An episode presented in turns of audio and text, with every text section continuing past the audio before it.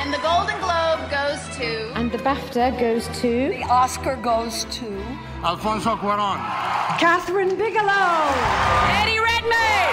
Natalie Portman. Moonlight. Best Picture. Parasite.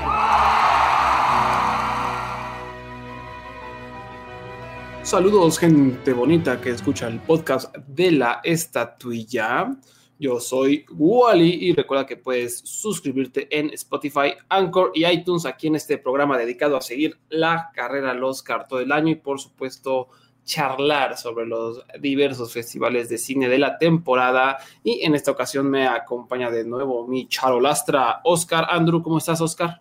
Hola, Wally. Bien, bien, bien, bien. Aquí en otra emisión más del podcast de la estatuilla, bastante emocionado por los temas que vamos a, a tocar y pues espero que, que lo disfruten. Sí, porque tenemos muchos, muchos temas bonitos. Vamos a hablar de la ley del doblaje misteriosa que, causó mucha controversia, de las películas del Festival Internacional de Cine de la UNAM, de los ganadores del PGA y WGA, que son dos predictores muy, muy importantes rumbo al Oscar. Y si nos da tiempo por ahí hablaremos de algunas películas que están de moda, ¿no? Pero vamos a, empezar con esto del doblaje, ¿no? Porque hubo mucha controversia, resulta que hace algunos días se dio la noticia de que iba a haber una reforma al artículo octavo de la Ley Federal de Cinematografía que indicaba lo siguiente.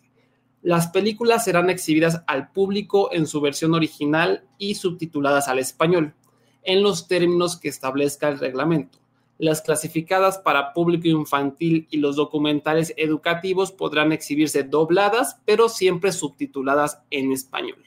Entonces, solo salió esta reforma y todo el mundo enloqueció, eh, había muchas interpretaciones, eh, muchos medios empezaron a reportar que de acuerdo a esta reforma ya no iba a haber doblaje, que todas las películas extranjeras solo iban a estar en, su idioma original y, y los que no pueden ver bien se la pelan. Y yo por eso no, no quise ni siquiera sacar una nota, eh, Andro, porque dije, pues está muy ambiguo, no creo que sea esto así de golpe tan radical. Pero después ya empezaron a salir más, aclaraciones. ¿Qué, ¿Qué, pasó alrededor de esta ley, Andro? Tú que tú, eh, Andro hace doblaje o ha hecho doblaje, entonces él, él está metido en este mundo y sabe qué pedo, ¿no? Sí, gracias, Wally. Pues por ahí andamos este, ojalá nos puedan escuchar próximamente en algunos proyectitos que estamos haciendo. Pero bueno, hablando de esta nota, eh, pues bueno, todo esto se remonta a hace dos años aproximadamente. Ya estaba nuestro este, apreciado Sergio Mayer en el puesto, ¿no? Y pues habló acerca también eh, por parte de la, pues digamos que de la Academia Mexicana de Artes y Ciencias Cinematográficas que demandaban el hecho de que palabras más, palabras menos, pues el doblaje eh, restaba calidad, ¿no? E incluso era llevar la contraria al éxito del cine mexicano, cosa que pues bueno, no tenía nada que ver, ¿no? O sea, pues el doblaje siempre se ha hecho solamente para las películas que no están en español propiamente, ¿no? No tiene nada que ver con el cine mexicano, si, si a esas vamos. Entonces, con todo esto que se suscitó hace dos años, eh, esta conversación que se hizo entre la Academia Mexicana, eh, Sergio Mayer, este, en, en, general la Secretaría de Cultura y miembros del doblaje, pues bueno, empezaron, ahora sí que, me, que los dimes y diretes entre si se va a cancelar el doblaje, si se va a prohibir, qué se va a hacer, con qué materiales. Entonces, desde ese tiempo ya estaba todo este asunto un poco delicado, ¿no? Eh, por supuesto que, que Mayer decía que pues no quería afectar a nadie, porque tanto el gremio de la Academia Mexicana es muy fuerte, genera mucho dinero, como también el medio del doblaje genera mucho dinero, no solamente para el gremio en específico, sino en general como una de las aportaciones a, la economía del país, vaya, ¿no? Y por supuesto de muchas personas. Entonces, era un tema que se estaba hablando, que se estaba platicando, y hasta que, pues sí, justamente explotó ya eh, hace unos días, me parece que, que el, el mismo martes, el mismo lunes. Entonces, justamente nada más se hizo una, eh, un cambio de redacción en, en, el artículo 8 y vamos a recordar un poquito. Se supone que en 1992 es cuando Carlos Salinas de Gortari eh, hace esto, ¿no? lanza esta redacción del artículo 8 y propiamente si comparamos las dos versiones, la que en su momento se propuso y esta, solamente hay un cambio. En, eh, en ese entonces decía, y en su caso subtituladas al español. Las películas serán exhibidas al público en su versión original y en su caso subtituladas en español. Y ahora dice, las películas serán exhibidas al público en su versión original y subtituladas al español. Claro que después todo lo que completa el artículo de que las clasificadas para público infantil y los documentales educativos podrán exhibirse en español, ¿no? Este, pues claro, no, nos da a entender que pues solamente estos materiales van a ser doblados, los demás no. Pero bueno, entre un par de interpretaciones de que esto dice, de que esto no, los amantes del lenguaje, ya sabes, ¿no? Este, pues bueno, como dices, y estoy totalmente de acuerdo contigo, una ambigüedad de la que no, no se tenía certeza, vaya, ¿no? Mucha gente en redes sociales se manifestó opinando, eh, tanto actores de doblaje, actores en general, gente del gremio del entretenimiento, por supuesto los periódicos como Milenio, que decía prohibido el doblaje, se acabó, ¿no? Por supuesto que mucha gente saltó de felicidad, wow, qué bien, qué genial. Y otra gente, pues es como de, ¿cómo crees, no? O sea, mi familia va al cine a ver películas dobladas porque no pueden, este, leer o lo que sea, ¿no? Entonces se hizo un merequetengue aquí y bueno, ya hasta que propiamente eh, Sergio Mayer pues sacó eh, el comunicado, ¿no? Y explicó que se había hecho esta reformulación en, la, en el artículo, pero que no afectaba a nadie, ¿no? Más bien era una, un apoyo ahora hacia los débiles auditivos. Recordemos que, el doblaje pues ayuda a la gente que este, no puede leer, que no puede leer bien, que tiene déficit este, visual, ¿no? O que es este, analfabeta. ¿Por qué? Porque pues bueno, nos, nos valemos del oído para escuchar las voces en español. Y entonces ahora con esta ley de subtitular absolutamente todo, no solamente ya le estás apoyando a la gente que tiene problemas para, para leer de la vista, ¿no? Ya también le ayudas a la gente que es eh, débil auditivamente. Entonces, eso es a lo que se refirió ya Sergio Mayer y que dio por conclusión, a pesar de que sí, la redacción de los artículos sea muy ambigua, ¿no? Pero ¿qué pasa aquí? Y es muy importante también recalcar este punto. Cuando Carlos Salinas de Gortari hizo esta, esta, esta redacción, ¿no? Que bueno, no lo hizo él, lo hicieron sus... Exacto, ¿no? Eh, sí, por supuesto que eh, se entendía también lo mismo, que no, no iban a poder estar las películas dobladas, pero oh, sorpresa, años más tarde, eh, las distribuidoras hollywoodenses, entre ellas Disney, Fox, Universal, ¿no? Se ampararon ante, ante la Suprema Corte de Justicia de la Nación para poder distribuir sus materiales doblados, ¿sí? O sea, ellos le encontraron huecos y además se ampararon, que pues, Pilluelos. Que, que decir amparo, pues es ahora sí que buscar una protección para tus productos, de tal manera que esta ley no les afectara, ¿ah? no les afectara del todo. Obviamente, eh, ya esta, esta ley, obviamente, que cambió la redacción, cambió, ¿no?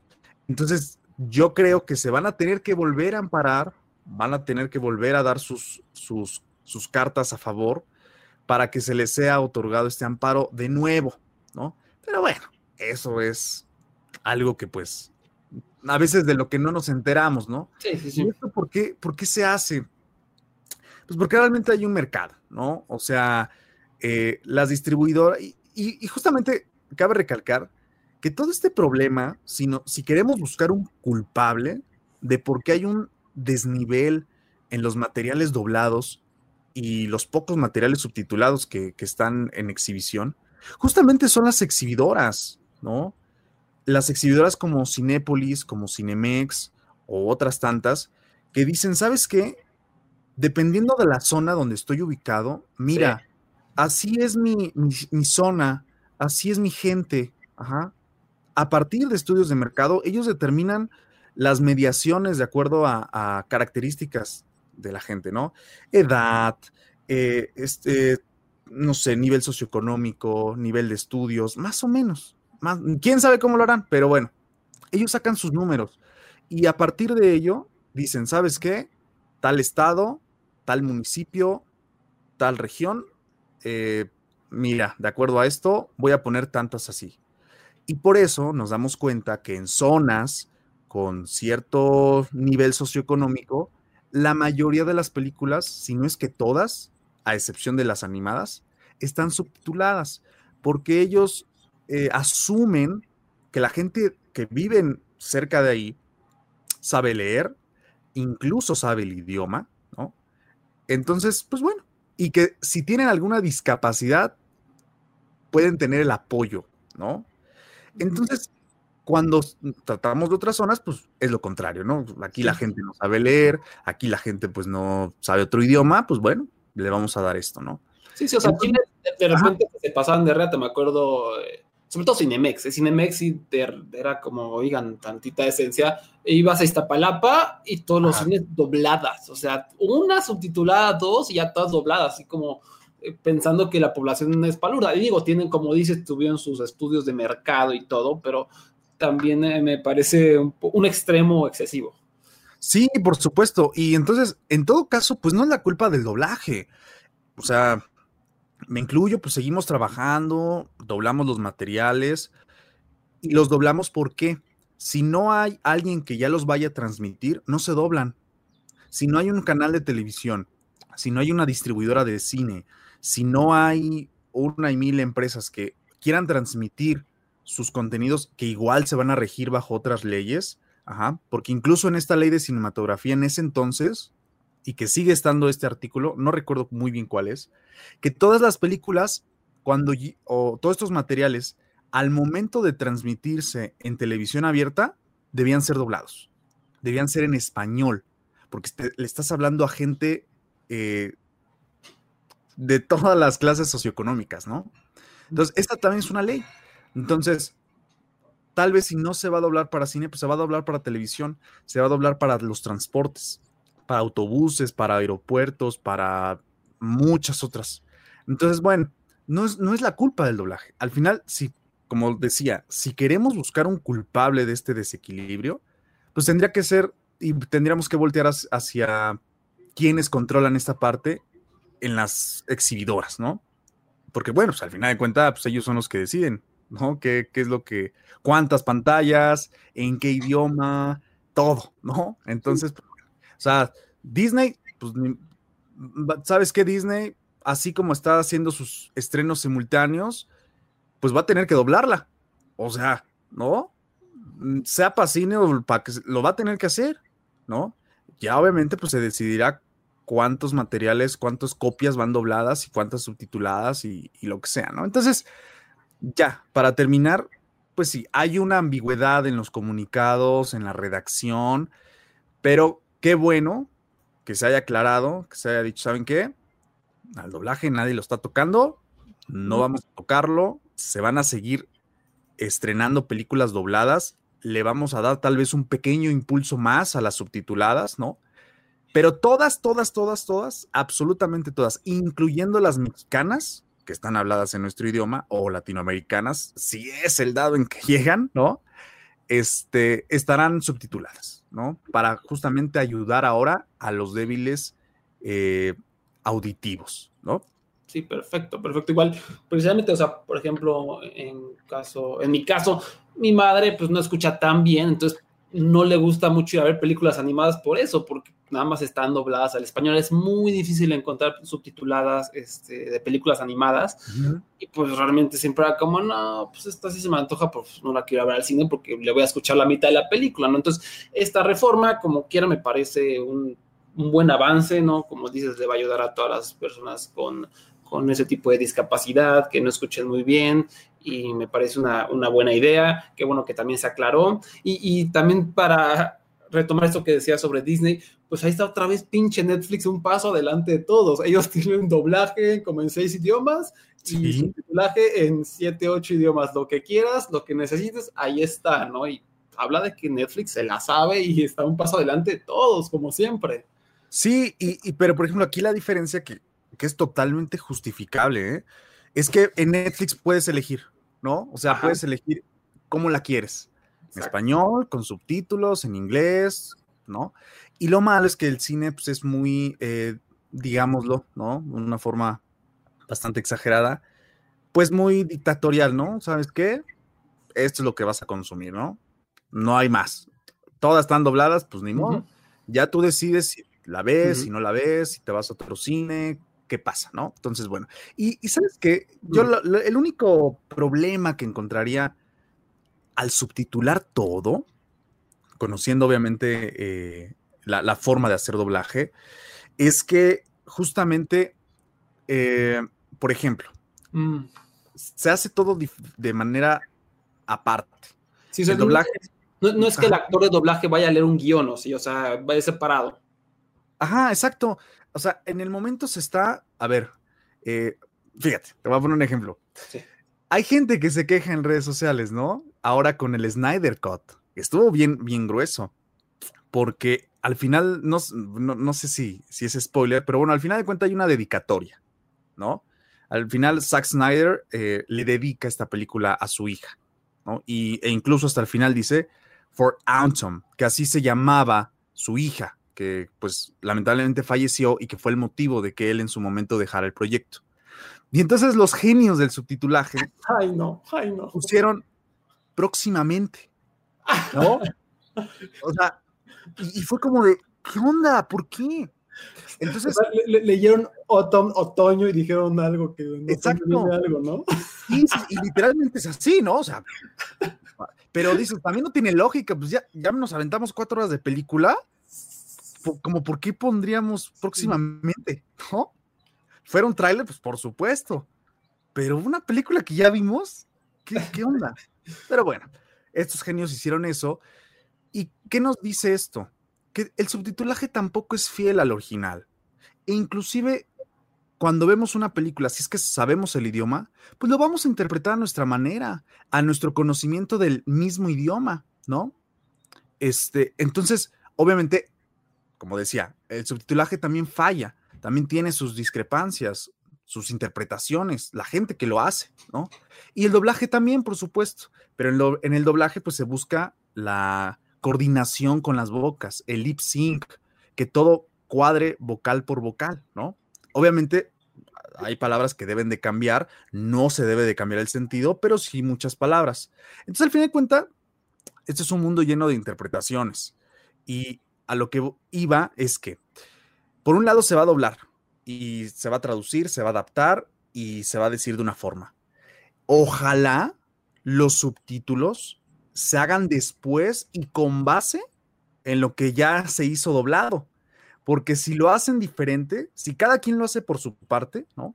Si por acá lo hace, lo doblan y por acá lo subtitulan y al final de cuentas cuando lo veamos en el cine, pues bueno, va a estar doblado y subtitulado. Híjole, o sea, va a ser de por sí un, una distracción, ¿no? Porque vas a estar constantemente, aunque no quieras, volteando a ver las letras. Y dos, que digan cosas diferentes, ¿no? O sea, que no coincida totalmente, pues dices, híjole, o sea, siento que sí se puede, digamos que arruinar un poquito la experiencia si no se toma la medida de, ¿sabes qué?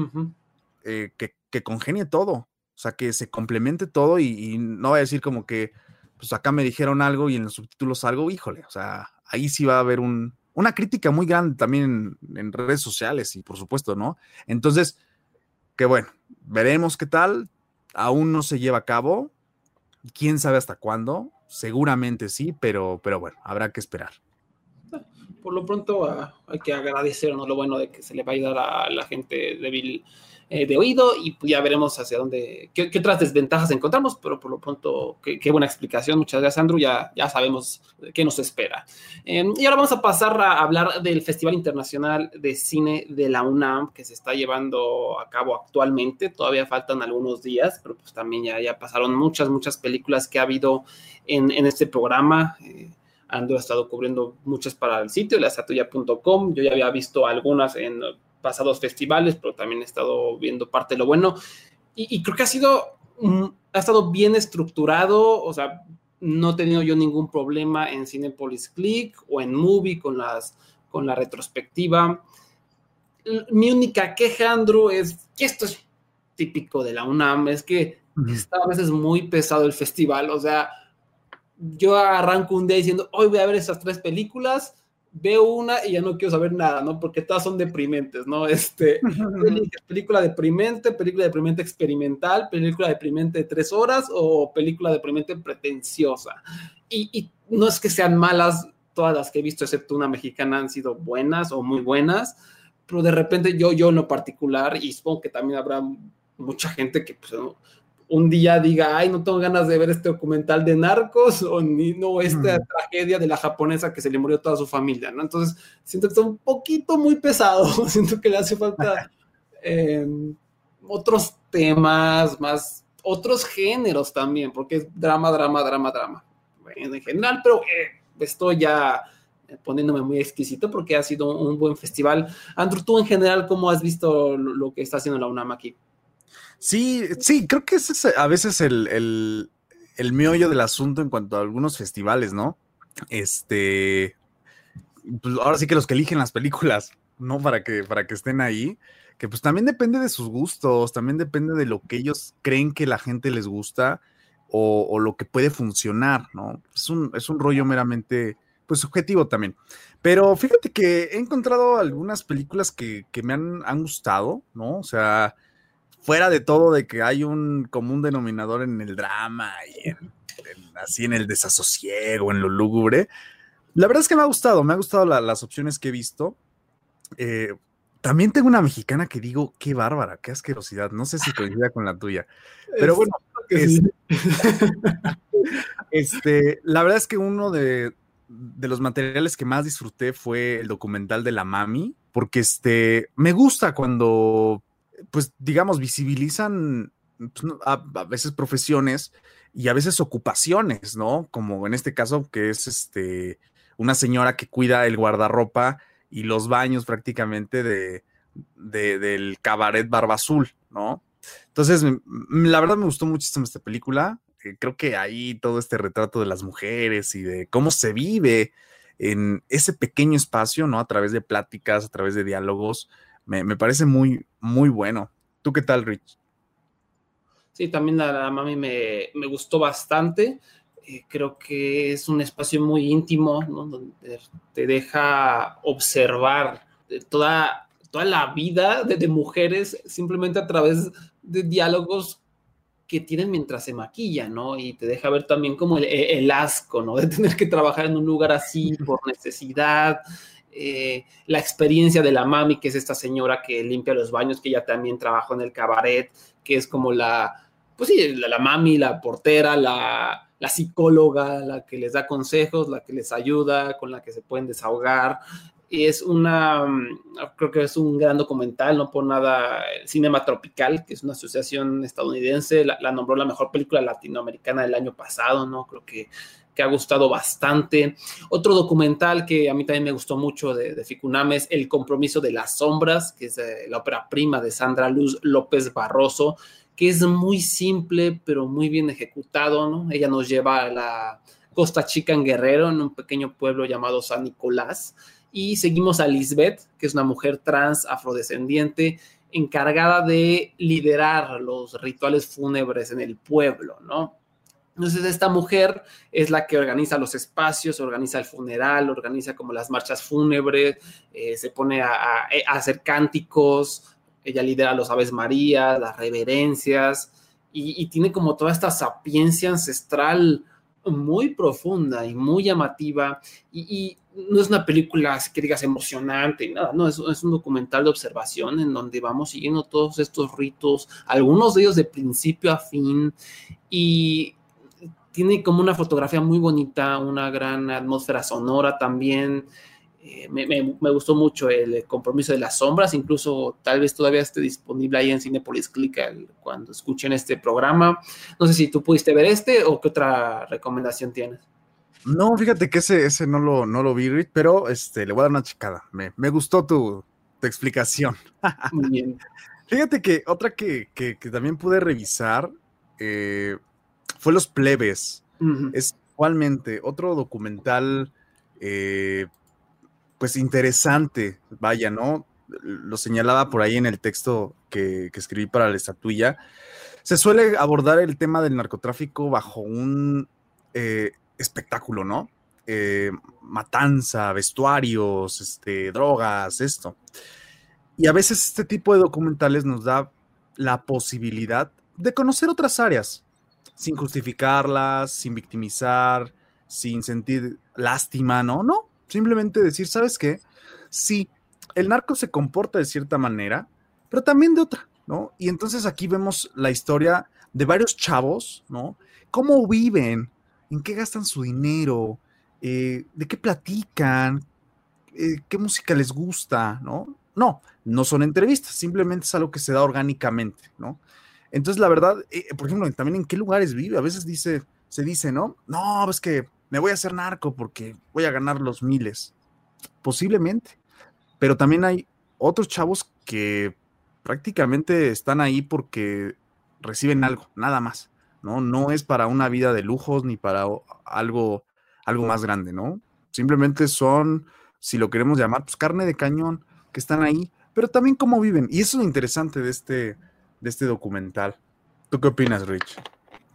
no lo vi, se acabaron los visionados ya cuando llegué a mi casa emocionado, este, ya cuando tuve tiempo más bien, ya se habían acabado y qué, qué bueno, ¿no? Eso habla de que pues, llama la atención y, lo agradezco. También a Mami, por cierto, dos documentales mexicanos, se agotaron los visionados, eh, pero pues ya tendré, yo creo que este va a estar recorriendo los festivales todo el año, no sé, viene por ahí en, en verano Doc, Docs MX, que, que, tiene cosas muy buenas, yo creo que por ahí lo vamos a ver.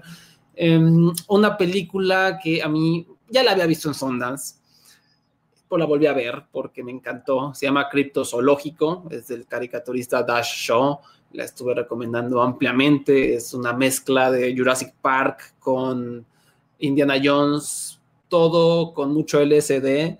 Es una película animada sobre una aventurera y activista que se encarga de rescatar criaturas mitológicas llamadas críptidos para albergarlos en un santuario, ¿no? Que tiene como objeto resguardarlos porque pues estos, estos animales uh, mitológicos eh, son utilizados para la caza ilegal, perdón, para el, mercado negro y también el gobierno de los Estados Unidos los, los anda utilizando como armas, ¿no? Entonces todo este viaje maravilloso en donde al principio la animación dices, está medio fea, pero ya inmediatamente le ves la magia y, ves la manera en cómo Dash lo, la utiliza de manera tan inteligente y tan creativa para crear esta historia, que sí tiene como muchos clichés que, de películas de acción y de aventura que hemos visto a lo largo de los años, pero todo está muy bien implementado con, con, el tema de explotación animal, de, de, conservación, con temas utópicos, y me, me encantó este, esta animación y eh, ojalá, ojalá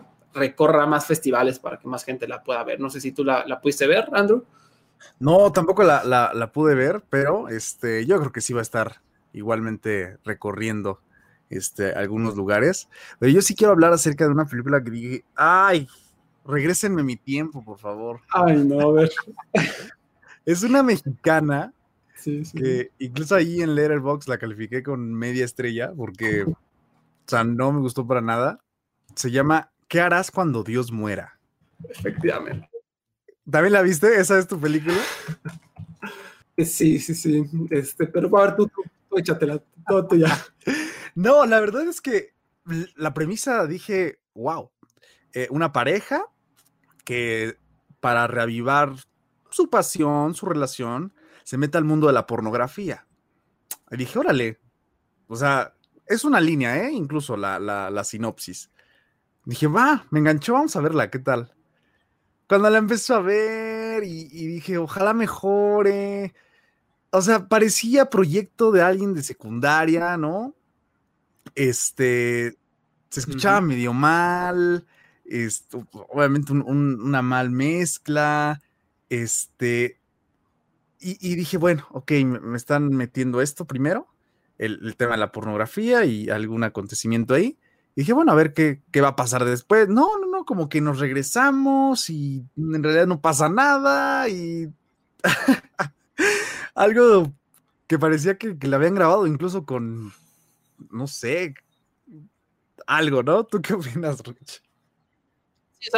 O sea, pues lo mismo, o sea, sí parece como un experimento eh, de alguien que le pagaron, o sea, que le dieron mucho dinerito y no sabía bien qué hacer, no abordaba bien los temas, creo que es incluso ofensiva ah, con respecto a ciertos temas sobre violencia hacia, hacia la mujer. Y, y bueno, creo que está bien actuada, eso sí, por ahí eh, el protagonista es muy bueno, pero eh, lo que es dirección, o sea, se pueden dar una vuelta por Letterboxd, que digo, es Letterboxd, tampoco esperemos este, críticas profesionales, pero es un anime, o sea, el odio hacia esta película es prácticamente un anime de media estrella, cero estrellas, media estrella, media estrella, una estrella.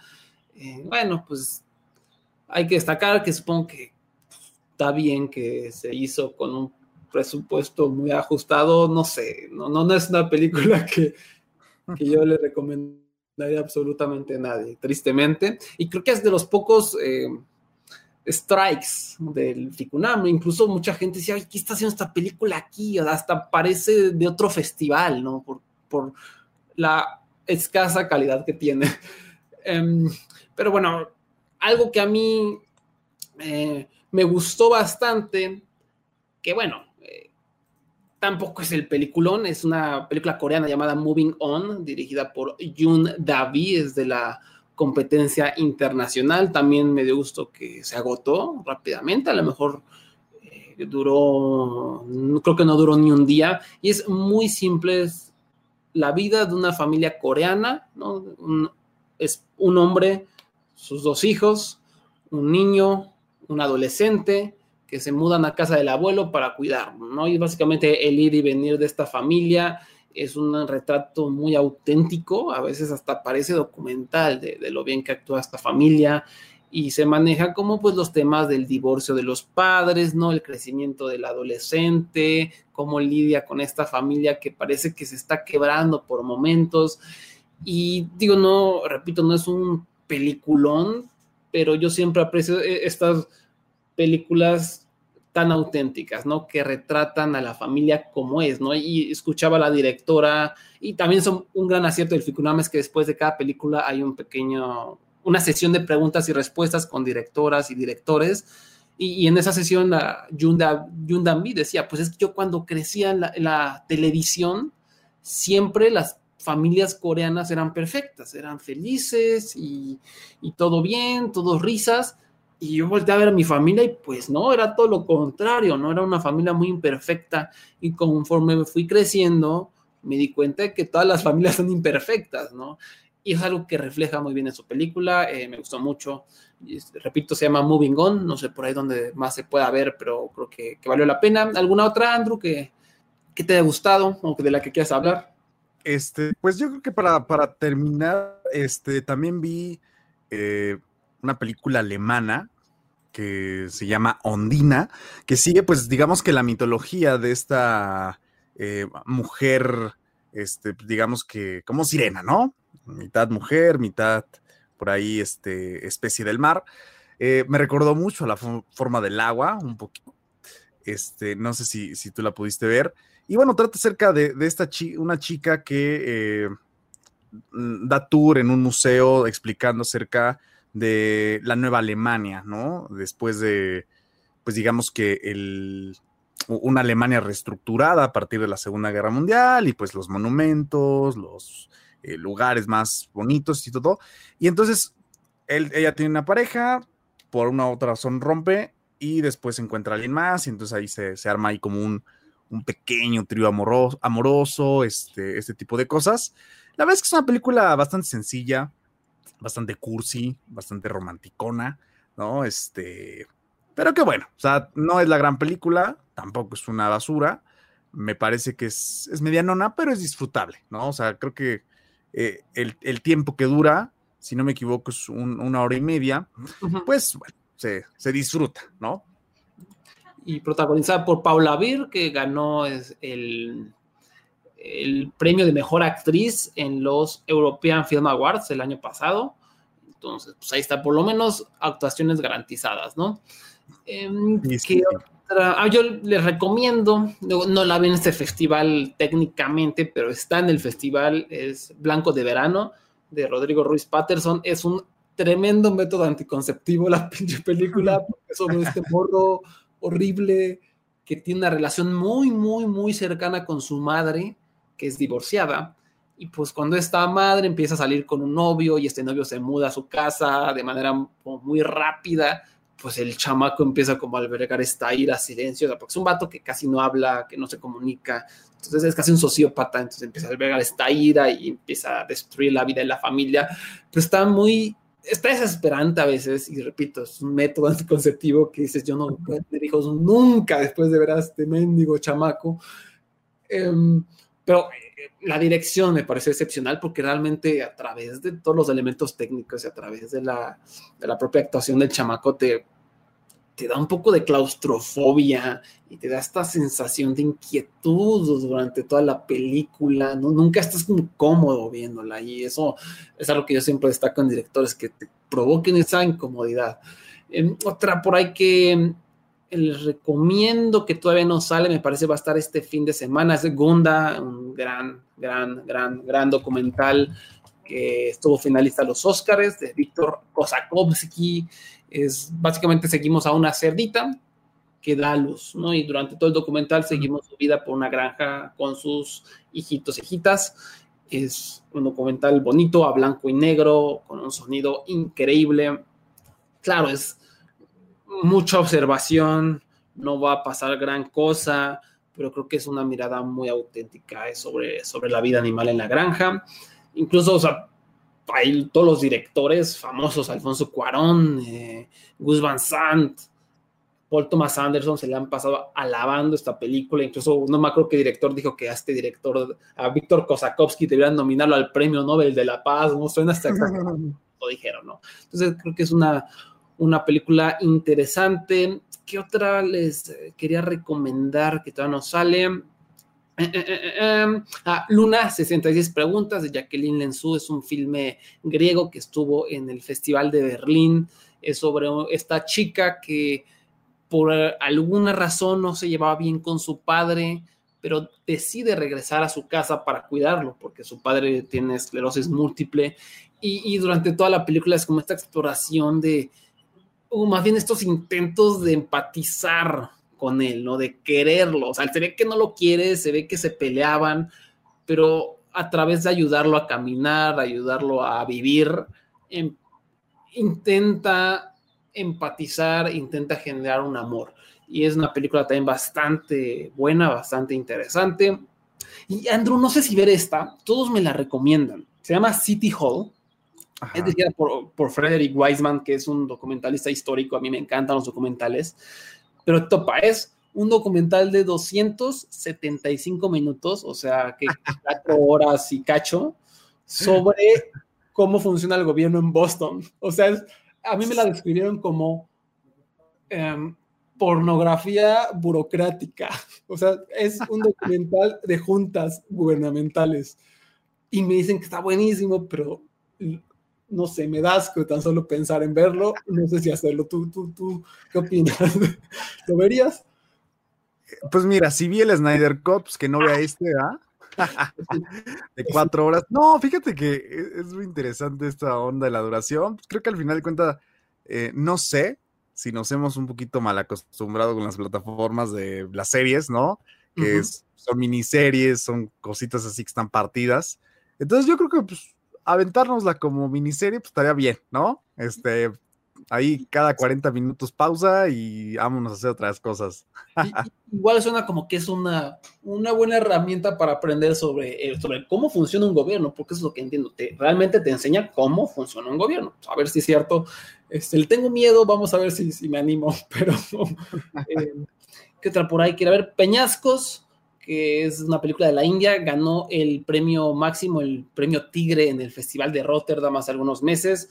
Es sobre una familia pobre, es una, esta es porn misery por todo lo que he todo lo que he escuchado, pues ganó un premio muy prestigioso, se ve que va a estar buena, nada más que, pues sí, prepárense, o sea, no, no piensen que van a ver, porque creo que la premisa dice algo así como, hay una una película entre un padre y un hijo, una película sobre paternidad, y pues no, no es cierto, es una película sobre vivir en la pura pinche pobreza.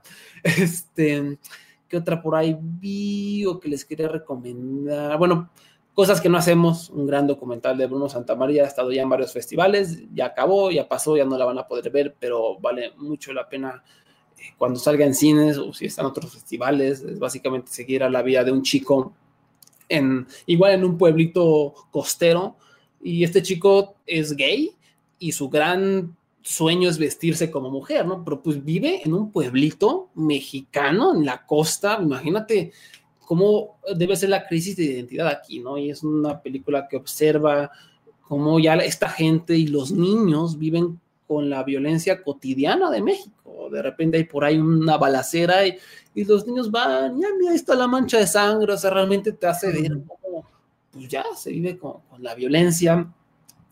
Y pues creo que esas son todas mis recomendaciones. Todavía faltan varios días de festival.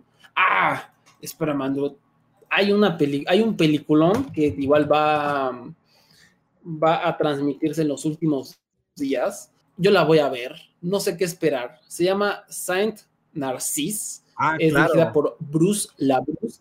Sí. y vamos a ver la, la, sinopsis. 1972.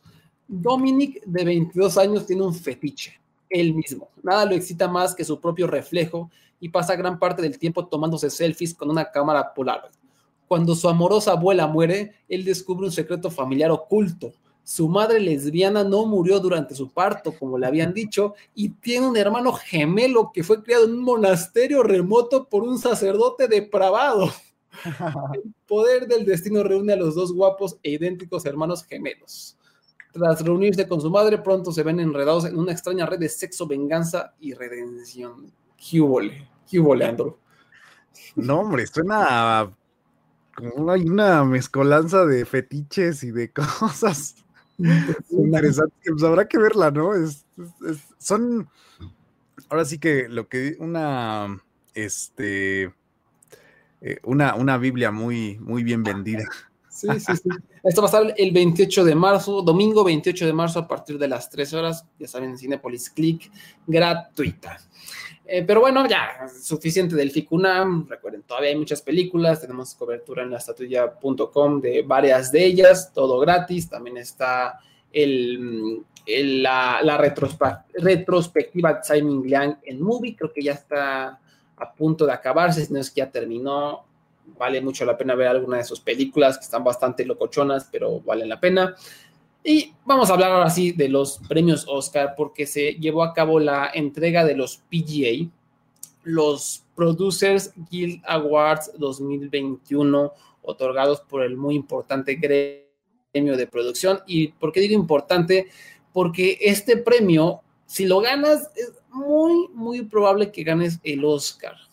Siete de los últimos 10 ganadores del PGA han repetido en los Oscars y en toda la historia de los premios, 21 de 31 ganadores han repetido. Entonces, eh, esto nos habla de que, pues, muchos de estos productores seguramente también son miembros de la academia. Y algo muy importante es que estos premios utilizan el sistema de voto preferencial, que es el mismo sistema de voto que utiliza la academia para determinar quién gana mejor película. Por eso son tan buenos proyectores, porque es el mismo sistema. Y pues este premio lo ganó Nomadland. Y qué decir, ya, o sea, ya se acabó la carrera del Oscar 2021 porque Nomadland va a ganar mejor película. ¿Crees que algo le haga sombra a Nomadland, Andrew? Híjole, yo creo que sería una sorpresa increíble que gane otra película que no sea Nomadland. O sea, creo que Nomadland ya está muy perfilada, es de las favoritas, como, como lo decíamos en el, en el podcast pasado, falta que llegue a México, pero pues bueno, o sea, con toda esta expectativa que se ha generado alrededor, con todos los premios que ha ganado, pues me parece que es casi imposible que le puedan arrebatar esa, esa estatura, ¿no? Sí. Pero, pues bueno, luego no hay que confiarse mucho en la academia, ¿no? Ya ven que luego tiene ahí unos sobresaltos muy increíbles, pero no, yo creo que se perfila bastante bien. Sí, ahora sí, porque en otros años, por ejemplo, el año pasado, ¿no? 1917 ganó el PGA y luego el Oscar lo ganó Parasite. Pero bueno, es que Parasite ya venía con impulso, ya venía con todo este amor por detrás y esta euforia de los críticos, esta euforia de las audiencias, eso la fue empujando. Aquí yo no veo ninguna película que tenga esa euforia. Lo más próximo sería Promising Young Woman, pero aún así es divisiva y a mucha gente no le gustó. Entonces, pues yo creo que ya, o sea, no, no- es que no hay un segundo lugar que, que, que se vea como posible candidato, ¿no? Habla- hablamos el, la semana pasada de, de Trial of the Chicago 7, pues la película se ve que se está empezando a desinflar y que mucha gente no la está tomando en serio. Y esa era como el segundo lugar más, más fuerte y pues tampoco. Entonces, pues el, el PGA ya aparece, perdón, el Oscar de Mejor Película ya aparece definido para Nomadland, para que lo, lo tengan en cuenta para sus quinielas. Mejor Película Animada la, la ganó Soul, que igual va a ganar el Oscar, creo que ahí no hay ningún chiste. Y Mejor Documental del PGA lo ganó My Octopus Teacher, mi maestro el pulpo, que Andrew, esta historia está impresionante porque My Octopus Teacher Netflix ni siquiera como que la promovió para los críticos porque realmente no es una película para críticos, es una película para audiencias que te asombra, que es una historia como bonita. Y el año pasado nadie, esta película no figuraba ni de pedo en el Oscar de Mejor Documental, ni de pedo, o sea, nadie la tenía en sus estadísticas, no estuvo nominada a grandes premios, a los, a los IDA, a los Cinema, ay, de repente así mejor música, ¿no? Mejor fotografía, pero no mejor dirección ni mejor película. Pero, ¿qué pasó? Que esta madre salió justo cuando la gente estaba en sus casas, aislada, deprimida, y pues te, te mostraba esta historia increíble de un pequeño pulpito que se vuelve disque amigo de un, un buzo que está en una crisis existencial y el buzo captura lo inteligente que son estos animales. Y la película fue un, un hitazo en Netflix, la vio todo el mundo. A pesar de eso, igual nadie la pronosticaba. Yo decía, pues esta película, qué bueno que le esté yendo bien en Netflix, pero no creo que la tomen en cuenta para ganar un Oscar. Y que, que, que, que empezaron los gremios a sacar sus nominaciones a premios y, es, y al maestro del pulpo la nominaban en todos lados, al PGA, al DGA, al de fotografía, al de sonido, y que se metió al Oscar y ahora ganó el PGA al mejor documental, que no es el mejor predictor, pero te habla de que esta película es venerada y es muy gustada y recordemos, todos los miembros de la academia, sin importar a la rama a la que pertenezcan, votan por el, a todos los Oscars, es decir, votan por Oscar del mejor documental. Y pues si esta película fue tan vista en Netflix, pues la lógica nos indica que, que tiene amplias posibilidades de llevarse el Oscar. ¿Cómo ves, Andrew? Sí, la verdad es que, como dices, totalmente es un documental que apela muchísimo a la emoción, muchísimo al gusto, eh, es lindo, es tierno, este, totalmente de acuerdo contigo. Eh, está buena esa pelea, ¿no? Ya lo hemos dicho, este, está buena esa contienda, este, pues habrá que ver, como yo decía, mi gallo es el agente topo, pero My Octopus Teacher también está, está muy bien. Yo creo que cualquiera que gane podría ser una, una muy buena elección. Sí, la, la verdad, lo, ya elegimos cinco documentales que valen la pena. A ver si. Y oh, My Octopus Teacher sí he visto como. O, o, sea, gente que la odia, o sea, críticos que la odian, ¿no? Pues que está aterrorizando al pinche pulpo y que no sé qué. Y me darse porque las personas que he hablado, o sea, personas que me han recomendado este documental no son críticos, son gente como audiencias casuales, mi mamá, la tía, una amiga que, que no ve mucho cine, y eso habla otra vez, ¿no? Del de, de hitazo que fue Netflix, y que ellos no lo ven como a un ser humano aterrorizando un pulpo, sino que ellos ven a esta historia increíble de un pulpo súper inteligente que ayuda a un hombre a superar su depresión. Entonces, eh, creo que ahí está la clave y vamos a ver hacia dónde lleva. Yo, me parece fascinante esta carrera. Y del otro lado, en, otros premios importantes que se llevaron a cabo en la temporada son los WGA, los Writers Guild Awards, otorgados por el gremio de guionistas igual un gremio muy importante que suele predecir varias categorías. Y mejor guion original fue para Emerald Fennell por Promising Young Woman, derrotando a Judas and the Black Messiah, Palm Springs, Sound of Metal y The Trial of the Chicago Seven.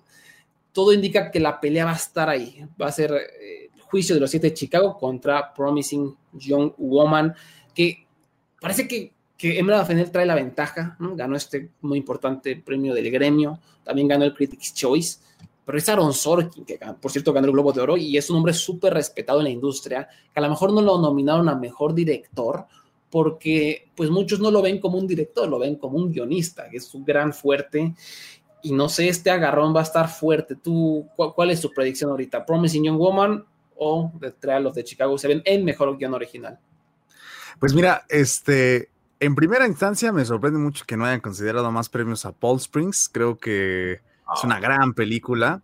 Sí. Pero, este, híjole, e, estas son las categorías que, nos hace dudar, ¿no? Este, ¿quién se llevará el Oscar? ¿Qué pasará? Este, a veces estas las tomamos como, bueno, ¿quién va a ganar mejor director o, mejor película incluso, ¿no? Ya mejor película sabemos, ¿no? Pero aquí, híjole, me, parece bastante interesante, como, como dices, eh, el tema de Aaron Sorkin, que, que, no le hayan dado el premio. Eh, a pesar de que es un consentido de la industria y que pues, obviamente es muy justificado e, ese, ese apelativo, si queremos tomarlo así, pues bueno, es una, es una gran sorpresa, la verdad, que, haya ganado Emerald Fennel, pero bueno, pues ya veremos qué pasa en los Oscar con esto. Me agrada, me agrada este tiro, creo que está bastante reñido. Vamos a ver hacia dónde, hacia dónde nos lleva. Yo por el momento creo que me inclino por Promising Young Woman porque creo que ha gustado un poquito más y, y creo que la palabra original, de, de, guion original, se destaca más en, esta película, ¿no? Realmente es original Promising Woman. Y del otro lado, mejor guion adaptado, que parece una carrera ya determinada, pero yo no estaría tan seguro. Eh, se llevó el, WGA Borat Subsequent Movie Film, escrito por Peter Weinhab, Sacha Baron Cohen, Jenna Friedman, Anthony Hines, Lee Kern, Dan Mazer, Erika Ribinoza y Dan Swimmer, y está basado en el personaje Borat Salyev de Sacha Baron Cohen. De hecho, cuando aceptó el premio, Sacha Baron Cohen dijo, pues este, no me sorprende tanto haber ganado porque prácticamente todo el gremio eh, participó en esta película, ¿no? Porque son como seis escritores y derrotó a Marines Black Bottom, News of the World, One Night in Miami y The White Tiger. Ojo, aquí Nomadland no estaba nominada porque no era elegible. La WGA tiene un montón de reglas extrañas de elegibilidad y no está ni The Father, ni Nomadland, ni Emma, por ejemplo, estaban contempladas para, para poder ser nominadas. Y bueno, Borat ya ante la ausencia de Nomadan adquiere un impulso importante para ganar los Oscar. Y yo sigo viendo con mucha apatía, nah, es que es Borat, no, va a ganar en los Oscars, es que es Borat, no sé qué. Pues no sé, yo sigo viendo a Borat con mucho apoyo de los gremios, la, sigo viendo de repente aparecer cuando no lo esperas, ganando premios, haciendo ruido. Y Nomadland, a pesar de que es la favorita a ganar el Oscar a Mejor Guión Adaptado, no, me, no se siente como una triunfadora 100% segura. Y yo, en lo personal, yo lo dije la semana pasada, o sea, si algo no es bueno, no más es, es una adaptación, porque ese libro trata sobre explotación laboral, sobre viejitos explotados, brutalizados por el sistema capitalista americano, y la adaptación del guion de Chloe Shao trata sobre pérdida, sobre una mujer lidiando con la muerte de su esposo y entonces no, se me hace que sea una buena adaptación fidedigna. Y a lo mejor estoy extrapolando mis sentimientos hacia la película, pero no siento que sea tan, tan fuerte.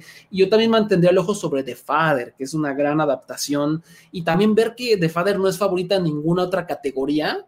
Sea, a lo mejor mejor guion adaptado pues, sea, sería como la academia diciendo, va, o sea, esta película nos gustó mucho, ahí está tu premio.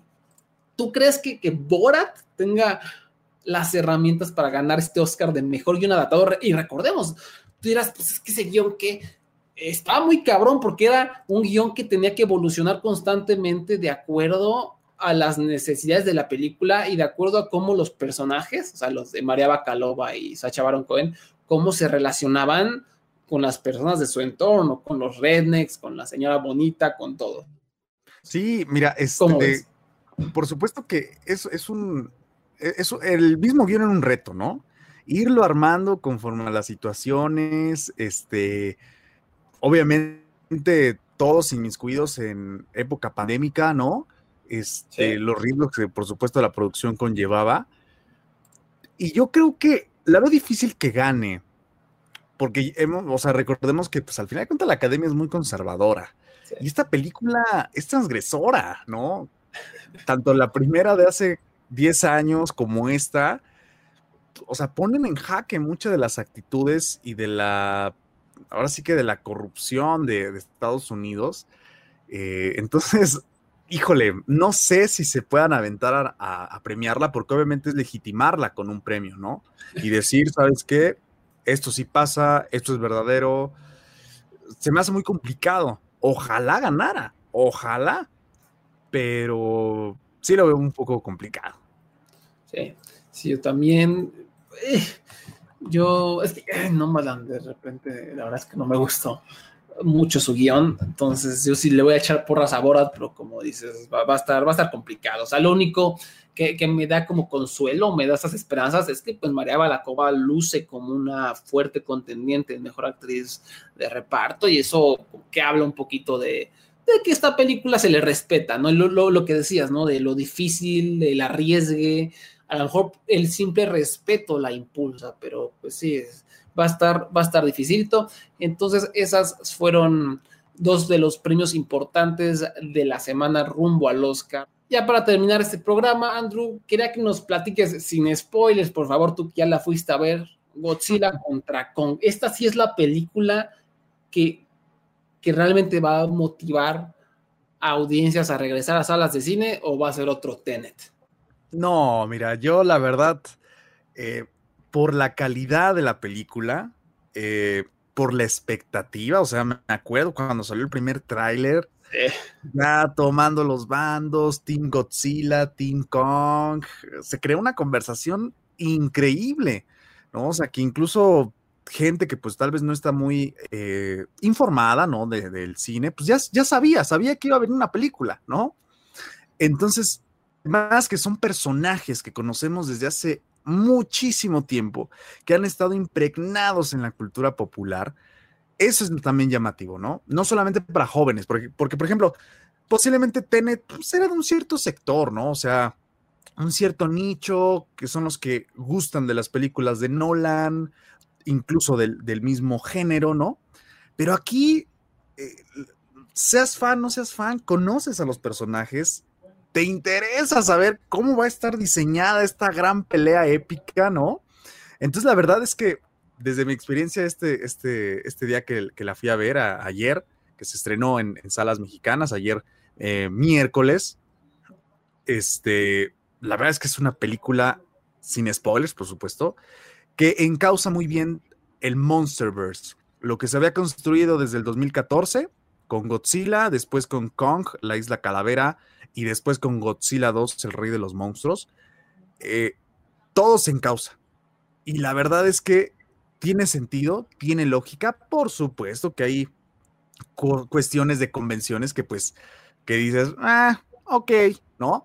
Pero a lo que vamos, eso es lo que se nos prometió y lo que se nos cumple. De verdad que es un disfrute visual, o sea, los efectos visuales son increíbles, ¿no? La acción es emocionante y pues bueno, habrá que ver qué nos depara el futuro en esta, menos esta que es la culminación de, de- de algunas entregas.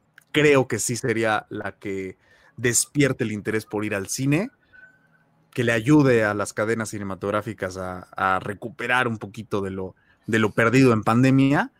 Y pues sí, la verdad es que me parece una película que incluso no se puede perder de vista en el cine. O sea, no hay comparativa de verla en, en pantalla. Me pues, de vas a hacer salir al cine, perro. Sí, yo soy fan, fan de Godzilla, soy fan, fan de King Kong, entonces sí, esto se ve, se ve bastante suculento. Y, y también me parece curioso el, el contraste. La otra película que se estrenó esta semana Ajá. es Corpus Christi, en español se llama Pastor Impostor, y es legítimamente una de las mejores películas que van a ver en 2021. Fue una, yo la vi el año pasado, fue, estuvo todo por ahí creo que en la muestra de la Cineteca durante la pandemia, pero es una maldita obra maestra polaca dirigida por Jan Komasa, la nominaron al Oscar el año pasado, es protagonizada por uno de los descubrimientos también actorales de Bartosz Belenia, es excelente sobre este joven que va saliendo de su de prisión, de la correccional, donde le enseñaron cómo ser padre, ¿no? Le enseñaron estos métodos eucarísticos. Y pues dicen, vaya, saliste de la prisión, pero tú no puedes practicar, eh, no, no puedes ser padre allá afuera porque estuviste en la prisión. Entonces vete allá a trabajar al aserradero, ¿no? Y de camino al aserradero se detiene en un pueblo y resulta que su, el padre del pueblo está enfermo y dice, ah, pues yo aquí tengo mis instrucciones, yo sé cómo ser padre y se hace pasar como un, un sacerdote legítimo de este pequeño pueblo y que, que, que, que, que resulta ser un mejor sacerdote que el que había antes y empieza a ayudar a sanar al pueblo, porque tiene como esta visión más joven de lo que es la religión, tiene como esta visión sobre fe, sobre perdón, muy importante. Y, y es una película, repito, fantástica. El problema es que pues si vas a salir de tu casita con el COVID, pues si vas al cine, pues que vas a preferir ver y yo honestamente yo también lo haría a pesar de que amo Corpus Christi, que estuvo en mi top 15 el año pasado, yo sí iría a ver Godzilla contra King Kong, porque esa es una película que no te puedes perder en el cine, simplemente por los efectos especiales, por lo que representa el espectáculo. E incluso he escuchado a, a personas que dicen que pues, su sala de cine fue como ir a las luchas, ¿no? De que todos ahí victoreando a uno, victoreando al otro, todos felices de la vida, y pues sí es algo que, que se extraña. Entonces, bueno, si, si no les gusta King Kong, si no les gustan los blockbusters, quieren ver algo muy bueno, también eh, ahí está Corpus Christi, que se llama Pastor o Impostor en México, es una gran, gran película polaca. Eh, ¿Algo más que, que, nos quieras compartir, Andrew? ¿Algo que quieras eh, hablar?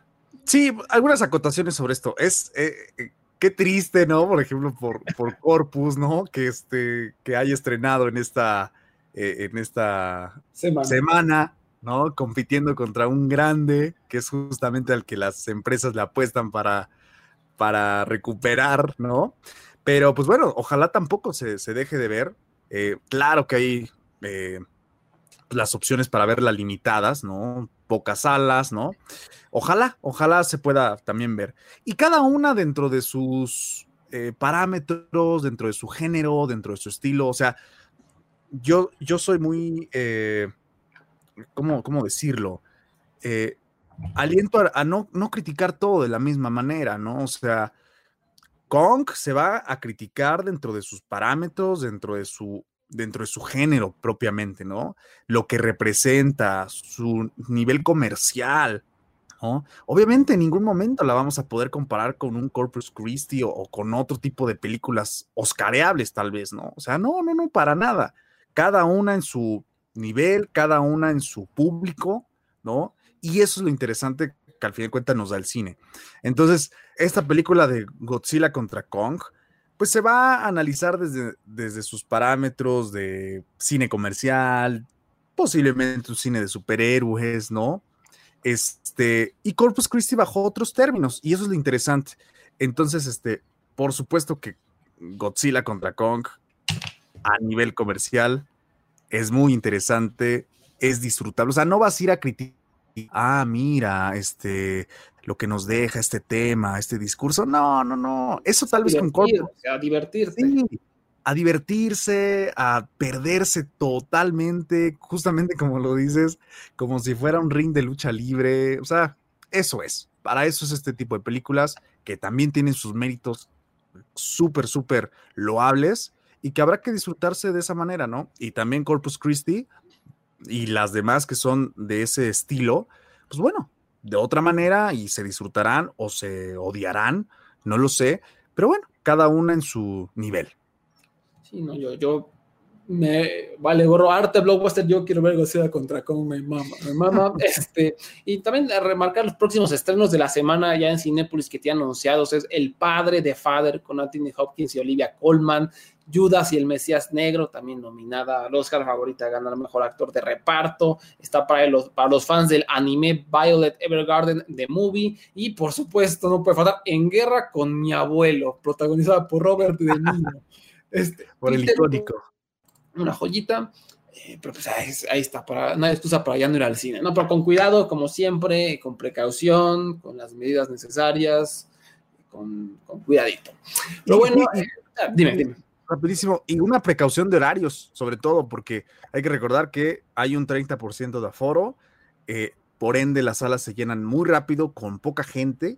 Entonces, y sobre todo con este tipo de películas, por ejemplo, con Godzilla, que todo mundo la quiere ver prácticamente, sí hay que tomar como esta precaución de tiempo también.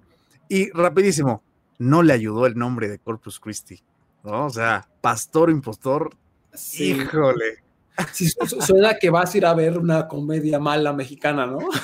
Sí, luego el póster del protagonista como riéndose al cielo, ¿no? En, medio de la iglesia es... Sí, no, no, sí falla un poquito ahí, pero, pero bueno, para eso estamos, ¿no? Para este... Para guiarlos. Para guiarlos.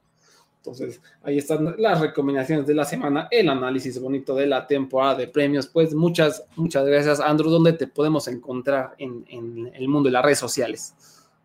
Twitter en arroba este, Oscar-Andrew. Así. Perfecto, ya saben que nos pueden seguir en Twitter, arroba la estatuilla, Facebook diagonal la estatuilla y suscribirse a este podcast en Anchor, Spotify y iTunes Muchas gracias por haber escuchado. Nos vemos pronto. Bye bye.